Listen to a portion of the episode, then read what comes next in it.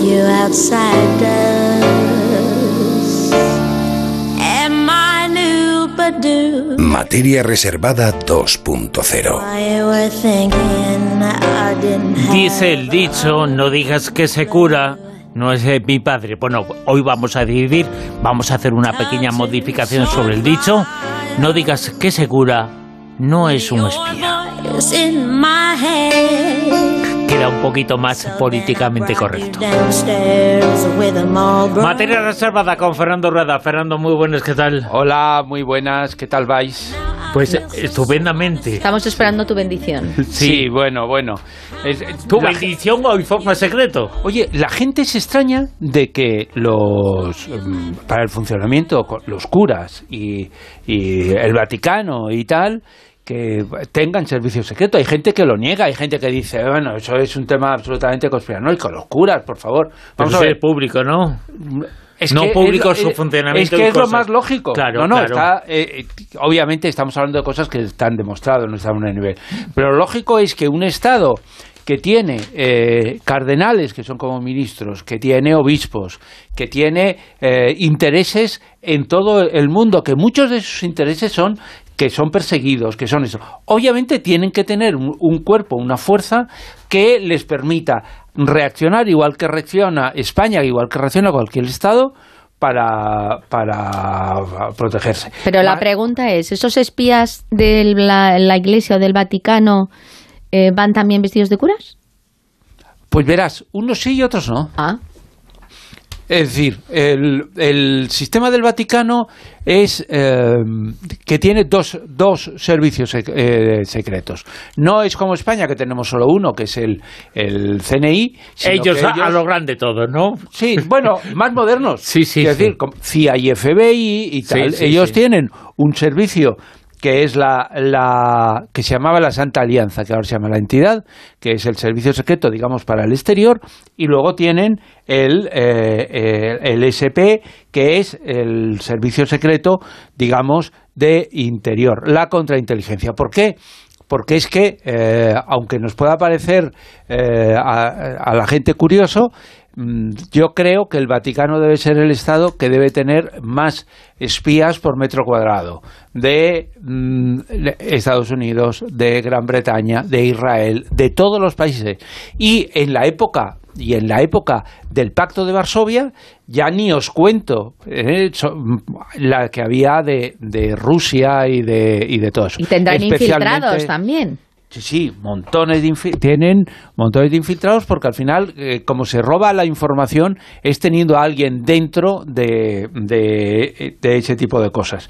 Aquí sí que os quería citar que he buscado frases de, de dos personas. Una, Manuel Rey, que es amigo de, de este programa, que es un experto eh, eh, agente del servicio secreto, que eh, tengo una frase suya que dice, el mejor servicio secreto del mundo es el del Vaticano.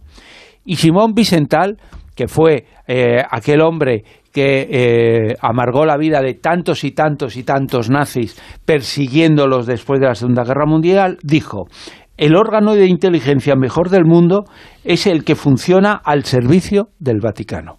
Es decir, gente que lo conoce eh, da fe de que, de que vayan de paisano o vayan de, de uniforme, por decirlo de esta forma, eh, realmente estamos hablando de un servicio muy, muy importante. ¿Y quién los ha instruido? Porque habitualmente en otras ocasiones eh, algún servicio de espionaje es instruido por otros anteriores. Sí. En esta ocasión se sabe por quién. No. Eh, a veces eh, hay algunos que reciben formación de determinados eh, eh, servicios, muy pocos se sabe. Por ejemplo, el Mossad ha formado a, a- a- o formó en su momento a algunos de ellos. Pero el resto, digamos que funcionan de una forma más eh, autodidacta. ¿no? L- Lo que pasa es que la esencia del, del servicio, hay que decirlo, es un poco como la esencia de, del servicio de información de la Guardia Civil. La Guardia Civil, ¿por qué tiene tan buena información de lo que pasa en España? Porque tiene un Guardia Civil, un cabo de la Guardia Civil en todos los pueblos de, de este país, que cuentan, que hacen, que narran todo aquello que pasa en, en- en ese pueblo. Y quien es capaz de centralizar esa información y sacarla, pues, pues es tremendo. Entonces, ¿qué pasa con la Iglesia? La Iglesia tiene curas en, toda, en casi todas las partes del mundo y esos curas cuentan, dicen. Y, y ellos lo que tienen es en el Vaticano una centralización de la información y, por lo tanto, esa información que reciben ellos la convierten en eh, inteligencia. Y, Ahora y bien, confiesan también. Hombre, claro. O sea, que saben lo que confiesa uno. Si confiesa algo que puede interesar a nivel de inteligencia a un Estado, al suyo propio, al Vaticano, eh, esa confesión, eh, ¿qué pasa con ella? No, sabéis que existe el secreto de confesión. Sí, sí, claro, claro, Y evidentemente. entonces yo, yo ahí sí creo que los, Sí. que los curas no... Claro, yo soy católico y, y tú no, tú No, no, no, te no. gusta mucho. Pero, Es que una cosa es ser católico, otra cosa es ser pero yo sí creo. Sí, es decir, es que yo lo que creo es que una cosa es que ellos obtengan información como espías. Y entonces, obviamente, si yo, te- eh, yo me hago pasar, soy un agente del CNI y me hago pasar por cura, pues obviamente todos los secretos que me cuenten serán secretos. Pero yo sí creo en lo... En, en, en fijar- es decir, en los secretos de confesión. Sí, sí. Es, es un, es- un nombre Y- precioso, ese, secretos Sí, de sí, confesión. sí, ¿eh? y, y luego es un debate que se puede abrir, un melón tremendo. Y si confiesa alguien eh, un crimen atroz, eh, ¿eso qué pasa? ¿Se denuncia, se dice? No, no, el secreto Claro. de confesión lo que establece es la obligación, no, no el deber, la obligación del cura de no poder decir nada que tú le hayas contado con... con- con- He matado, y si alguien le dice a otro, he matado a fulanito, le he troceado, ¿lo tiene que decir o no tiene que decir? No, no. Tiene que guardar No el secreto puede de confesión. No lo puede o sea, decir. el secreto de confesión está por encima de, eh, de, de la ley. No, no, hombre, no. Esto es, un- es- has, hecho, has hecho un ejercicio Sí. muy bien dirigido a, a- a- a- a manipular. Yo creo, vamos, desde mi punto de vista. El, eh, el tema es que los espías y los espías del- mm, que ellos obtienen información y la cuentan, eh, pues eh, utilizan para obtener toda la información lo que sea. Que alguien les cuente en Panamá que han matado a no sé quién o que están preparando un golpe de Estado, joder, yo creo que no lo contarán, ¿no? Pero bueno, yo soy un hombre de fe, repito. ¿Y hay monjas espías? Y ah, yo creo a lo largo de la historia, fíjate que en, en la investigación para, para hoy no me ha salido, no me ha salido ninguna, ninguna eh, monja. Pero igual que, que hay eh, curas y hay y muchos espías, pues eh, yo estoy seguro que monjas eh, también, ¿no? Lo que pasa es que al final es como cuentes las historias, ¿no? Claro, claro. Eh, el machismo también funciona en el espionaje del Vaticano. ¿eh? ¿El? Machismo también Sí, funciona en el espionaje Sí, del Vaticano, sí, seguramente. sí. Porque Bueno, oye, si te parece, vamos a hablar de una serie de personajes. Uno de ellos, favorito tuyo, es un espía del Servicio Secreto del Vaticano. Un personaje, ahora cuéntanos un poquito sobre Robert Leiber. Bueno. Que es tu favorito. ¿Por qué? Ya sabéis que muchas veces el ser favorito no quiere decir que, que haya sido un James Bond o haya sido una, o un este. A, a mí me encanta, eh, porque de todas las historias que, he conocido de, de los jefes de, de espionaje, que a veces eran curas, a veces eran obispos, es decir, eh, de la, del Vaticano, este es un caso especial. Este fue el jefe del servicio secreto con eh, Eugenio Pacelli, o sea, con Pío XII, ¿no? Eh, Sabéis que Pío XII llegó en el 39 en el- y luego en el 58 y fue, pues yo creo, de lo, del último siglo, el, el, el papá más controvertido por el papel que jugó cerca del fascismo, en la guerra sí, sí, mundial, Que, que le acusaron de proteger y de mantener unas buenas relaciones, etcétera, etcétera. Bueno, pues tenía, eh, él decía que, que tenía tres hombres de confianza, que era su confesor, uno, su ama de llaves, otro, y luego Robert Leiber, que era un jesuita, que era su secretario personal y era el jefe de su servicio secreto. ¿Por qué me encanta esta historia? Me encanta esta historia porque mm, el Papa recurría a él para que le solucionara todos los problemas que, que- había y para que valorara la- la- las circunstancias. Y entonces eh, mm, Leiber vivía a cinco kilómetros de- del Vaticano. Y entonces el, el Papa cogía y le llamaba y él tenía que dejar todo lo que, lo que estuviera haciendo y salir corriendo al Vaticano. Entonces, este hombre, que, del que cual dicen que era un eh, cascarrabias, eh, tenía un grave problema. que era el asma. Es decir, eh, que cuando llegaba la primavera en Roma lo pasaba realmente eh, mal. Es decir, que él tenía que ir en tranvía o en autobús hasta la plaza de San Pedro. ¿Esto qué es lo que hacía? Pues hacía que un eh, hombre asmático se quejara de que el Papa, siendo él el jefe eh, del servicio secreto del Vaticano, no le pusieron ni un coche nunca. No solamente es que no le pusieran ni un coche, es que con el paso de los años, eh, él esa enfermedad se fue agravando y el jefe del servicio secreto terminó muriendo a causa de las emanaciones de polen. Y eh, esto qué demuestra? Demuestra que en, eh, al menos, al menos para el Papa Pío XII, su jefe de los espías no tenía ningún privilegio.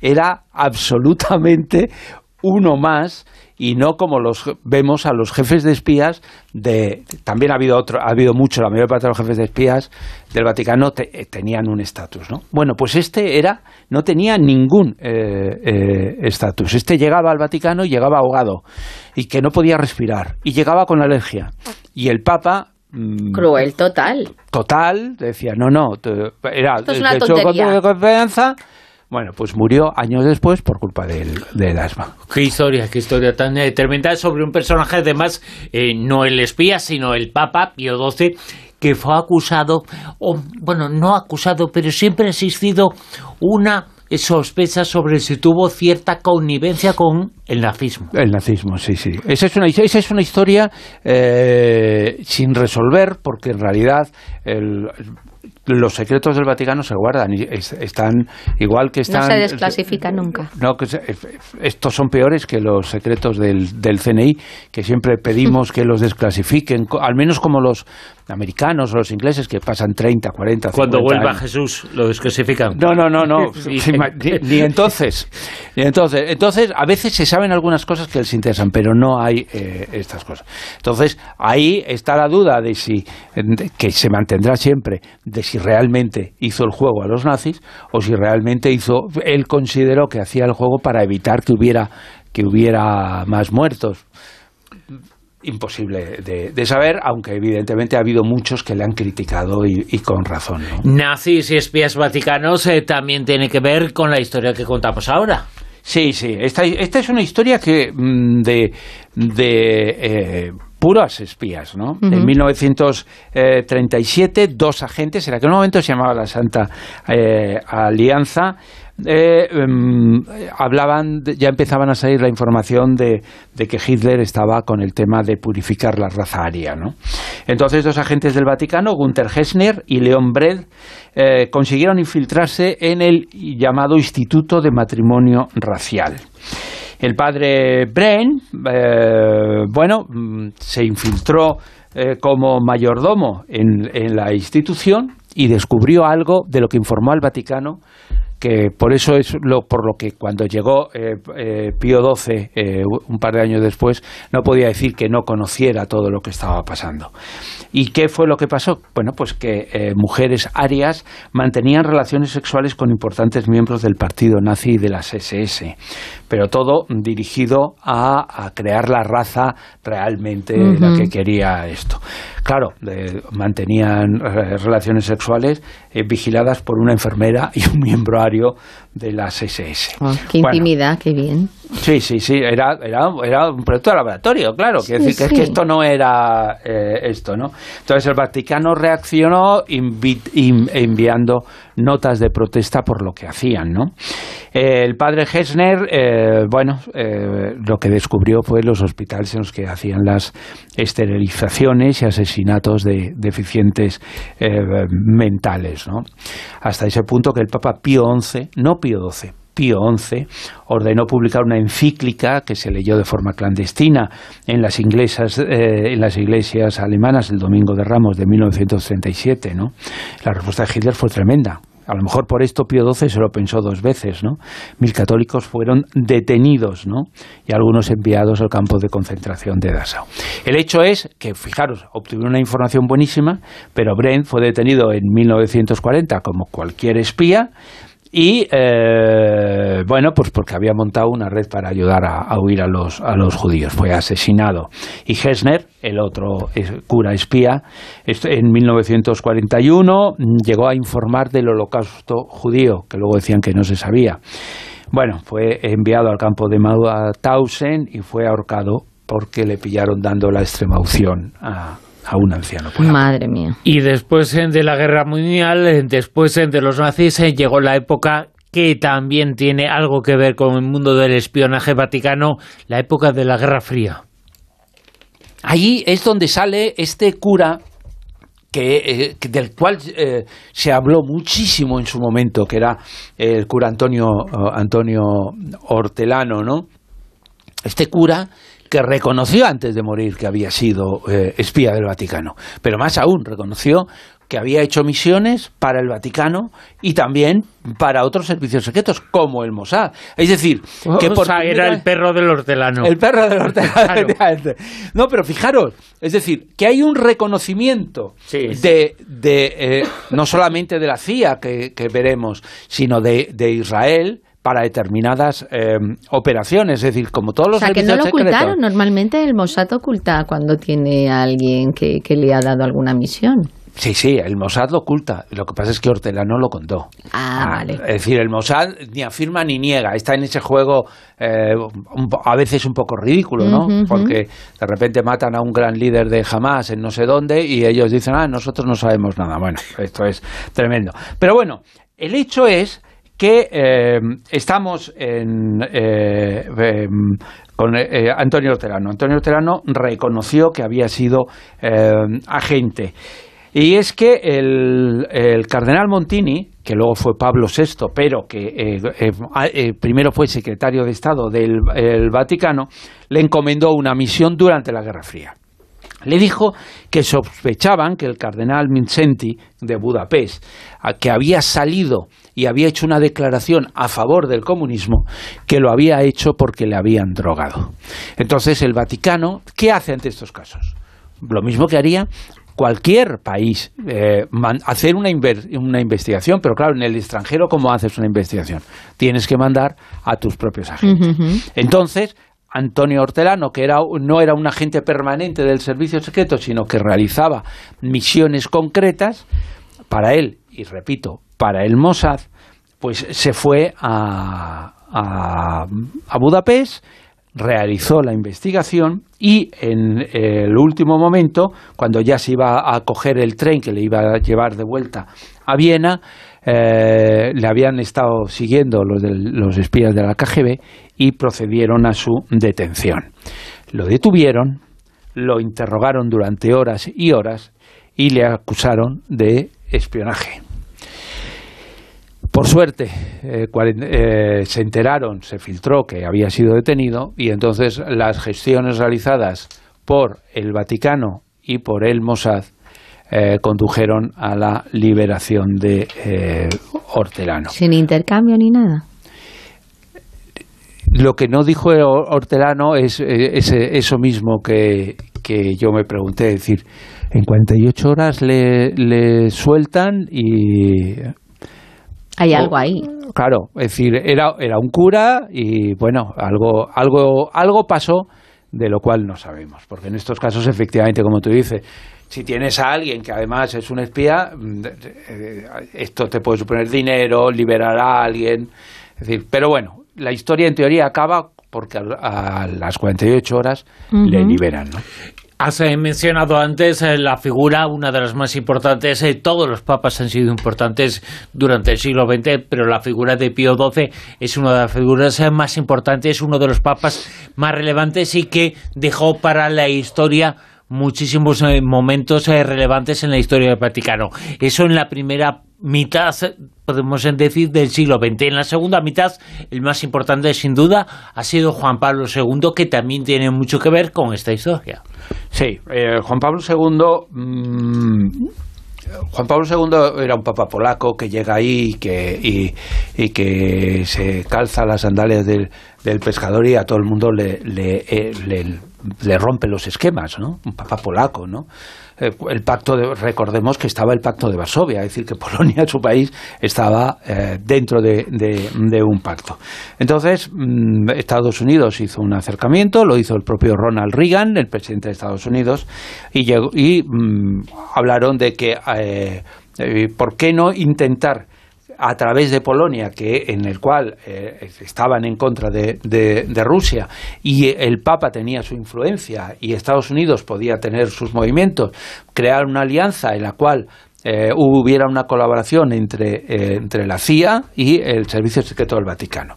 Y entonces hicieron esa primera reunión entre Ronald Reagan y Juan Pablo II, a la que siguieron desde 1981 a 1988 ocho reuniones entre el propio Papa Lech Walesa, Juan Pablo II, con un viejo conocido nuestro que es Vernon Walter. Vernon Walter, que había sido subdirector de la CIA y que fue el que eh, mm, hizo toda la conspiración, ahora que está tan de moda el tema de Marruecos, Como para Kissinger, quitarnos... eh, o sea, eh, digamos que el personaje más importante en la parte oculta del poder después de la guerra mundial en Estados Unidos, por un lado está Kissinger y por otro lado está este personaje, Vernon Walters. ¿Este muy el parecido físicamente. Este es el del Sáhara. Sí, claro. Este El es malote. que hizo eh, eh, mm, todas las maniobras, Sí, el que sí, vino sí, a. España, el que habló con Franco, le dijo a Franco eh, le- aquello que no se había atrevido a decirle Nixon. Vamos a ver, y cuando usted se muera, ¿qué pasa? ¿no? Y entonces Franco le dijo, tranquilo, que se queda el rey. Y él y le pidió un acuerdo entre la CIA y el Servicio Secreto Español para llevarlo. Y luego, todas las maniobras para esto las llevaron Kissinger y la llevaron Vernon Walter para que el Sáhara pasara, cuando Franco se estaba muriendo, a, a mano de esto. Bueno, pues Vernon Walter fue el que fue a ver a Juan Pablo II y el que llevó mm, la fontanería, que es, por Sí, decirlo sí. de alguna forma, Sí, que, toda- para- que todavía no sabemos quién ha hecho la fontanería para dárselo del todo. Efectivamente. Pero se, se sabrá. Se sabrá, se sabrá. Bueno, el hecho, ¿cuál fue? El hecho fue que eso ocurre ahí. Pero eh, hay ciertas cosas que yo creo que, que ocurrieron y que son las más chocantes. Hoy traigo una, porque no tenemos todo el tiempo, y esa es una empresa que se llama Bellatrix.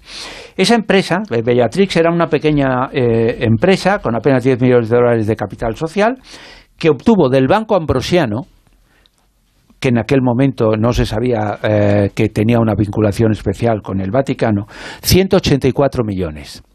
Esos 184 millones de dólares los gastó en comprar misiles Exocet. Madre mía. Esta pequeña empresa, ¿eh? Este, eh, eh, ¿Qué hizo con esos Exocet? Se los vendió a la dictadura argentina para de cara a, a todo el tema de las Malvinas y su enfrentamiento con Inglaterra. con Inglaterra. Y la dictadura argentina pagó esos misiles, una gran cantidad de dinero a, Bellatrix, que se resu- resulta que era una empresa con sede en Panamá.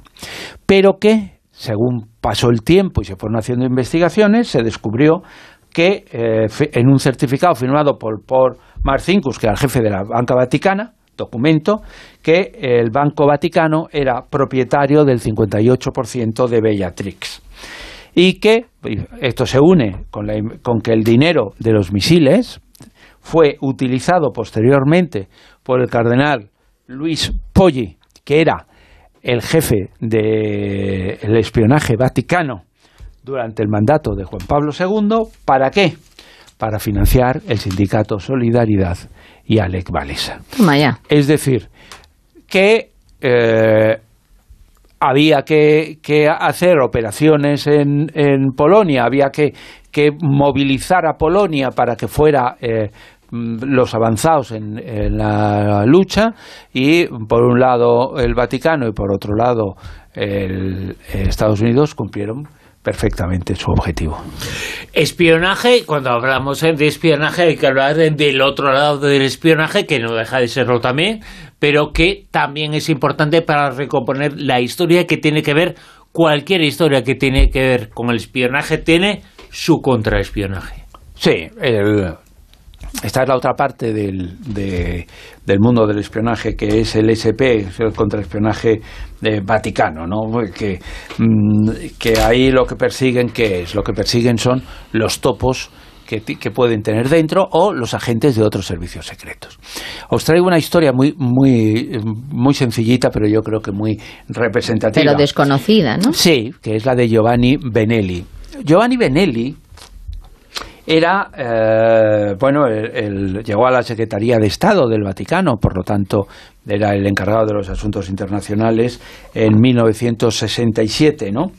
Y eh, se dio cuenta en cuanto entró allí que había, y esto es tremendo para el Vaticano, pero que había un montón de, de religiosos y tal, y de curas allí en el Vaticano, que mm, vendían documentos que se sacaban un dinerito vendiendo documentos. Pero claro, no vendían documentos a, eh, al, al pizzero de la esquina, sino que vendían documentos a, mm, Países. pues eso, a países que tenían un cierto interés.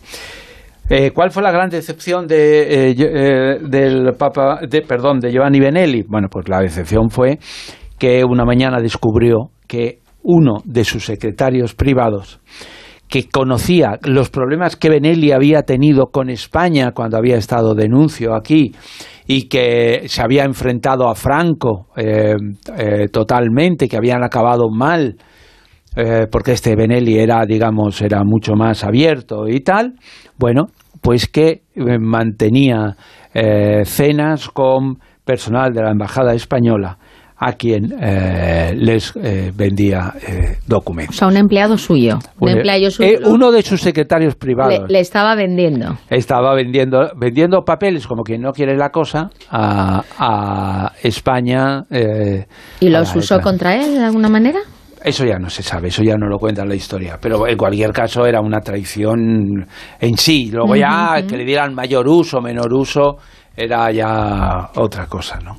La relación entre el espionaje, el Vaticano y una figura de la que hemos hablado en alguna ocasión, la persona de Manuel Antonio Noriega, uno de los malos, malutos, malos eh, considerados por la historia así, que tiene muchas cosas que contar, este personaje panameño, el auténtico dueño de Panamá, pero dueño también de muchísimos secretos, algunos de ellos tienen que ver con el Vaticano también. Sí, fíjate que cuando Ma- Manuel Antonio Noriega, que había tenido que había tenido eh, sus negocios con la droga y tal, eh, que tenía unas estupendas relaciones con, con Estados Unidos, que incluso habían hecho negocios sucios eh, ambos, pero llegó un momento en que Noriega se creyó que estaba por encima de, de, Se vino arriba. de esto, se vino arriba, efectivamente. Y eh, llegó un momento en que Estados Unidos invadió, eh, invadió Panamá y este estuvo ahí y se terminó refugiando en la Nunciatura. Que dijo, este es el único sitio seguro donde puedo hacer. Y entonces llegó a la, a la Nunciatura y em, el, el nuncio, eh, Sebastián Laboa, pues nada, empezó a mantener un hilo directo con el Vaticano. ¿Cómo mantenía el hilo directo? Pues, como os decía, es que esto funciona igual que en, el, que en todas partes. Esto es eh, una, una embajada en la cual tiene una cámara Faraday para mantener una conversación sin que nadie se entere. Y ellos habían comprado unos equipos de la empresa Crypto AG que era, eh, bueno, pues que eh, no, no podías oír de punto a punto esto que dicen lo- los, los mensajes. Pero mira por dónde. La, eh, la Santa Sede, el Vaticano creía que esos equipos eran equipos fantásticos, pero no. Esos equipos eh, de una empresa eh, suiza, en realidad detrás de esa empresa suiza estaba la CIA y el BND. Y a todos los países a los que les habían vendido esos equipos, que había muchos países en América Latina, etcétera, etcétera, España y el Vaticano, a todos a los que os habían vendido era una mera manipulación porque creían que tenían sus conversaciones eh, Encriptadas. eh, encriptadas y en realidad eh, Noriega creyó que tendría un tiempo de tranquilidad en la embajada y en cuanto el nuncio le comunicó al, al, al Papa que estaba ahí, Estados Unidos se enteró de todo. Bueno, Estados Unidos se enteró de todo, también quería enterarse de todo la Unión Soviética porque puso un topo en el Vaticano. Sí. Eso fue, eso fue una de las historias más tremendas de, de esto, ¿no? Nadie sospechó de Alighiero Tondi, que era el, era el secretario de, del Papa Pablo VI, incluso antes de ser Papa, y cuando era eh, Monseñor eh, Montini. Y estaba en Milán, eh, le nombraron Papa, se lo llevó obviamente al Vaticano, y, un día, por casualidad, un agente del SP de la contrainteligencia, en 1967 le vio en un café de Roma reunido con un agente del KGB. Debía pensar que nadie le eso, pero por casualidad lo descubrieron. Entonces no le dijeron nada al Papa y le estuvieron controlando, vigilando qué es lo que hacía. Sin embargo, en 1968 recibieron una alerta de que el secretario del Papa se había acercado por el archivo secreto del Vaticano y que había pedido, atención, las comunicaciones del Papa Pablo VI a sus nunciaturas y legaciones en los países del Este. Es decir, había ido al archivo y había pedido directamente a toda la comunicación. Claro, él, el secretario del Papa, había dicho que se lo había pedido el Papa. Pero claro, mm, eh, saltó Estaba bajo totalmente, sospecha, claro. saltó totalmente la, la- la alarma. Obviamente ya se lo avisaron al secretario de Estado, se lo avisaron al Papa, pero ¿sabéis qué hicieron? Lo que hicieron fue que esa misma noche, con lo que llevaba puesto, me imagino que estaría, no estaría en pijama, sino que estaría con su hábito y tal, eh, le acompañó la Guardia Suiza hasta la línea fronteriza entre el Vaticano e Italia y eh, le- lo expulsaron. Es decir, ni le detuvieron. Yo creo que al final estos escándalos ya sabéis que pasan en muchos países.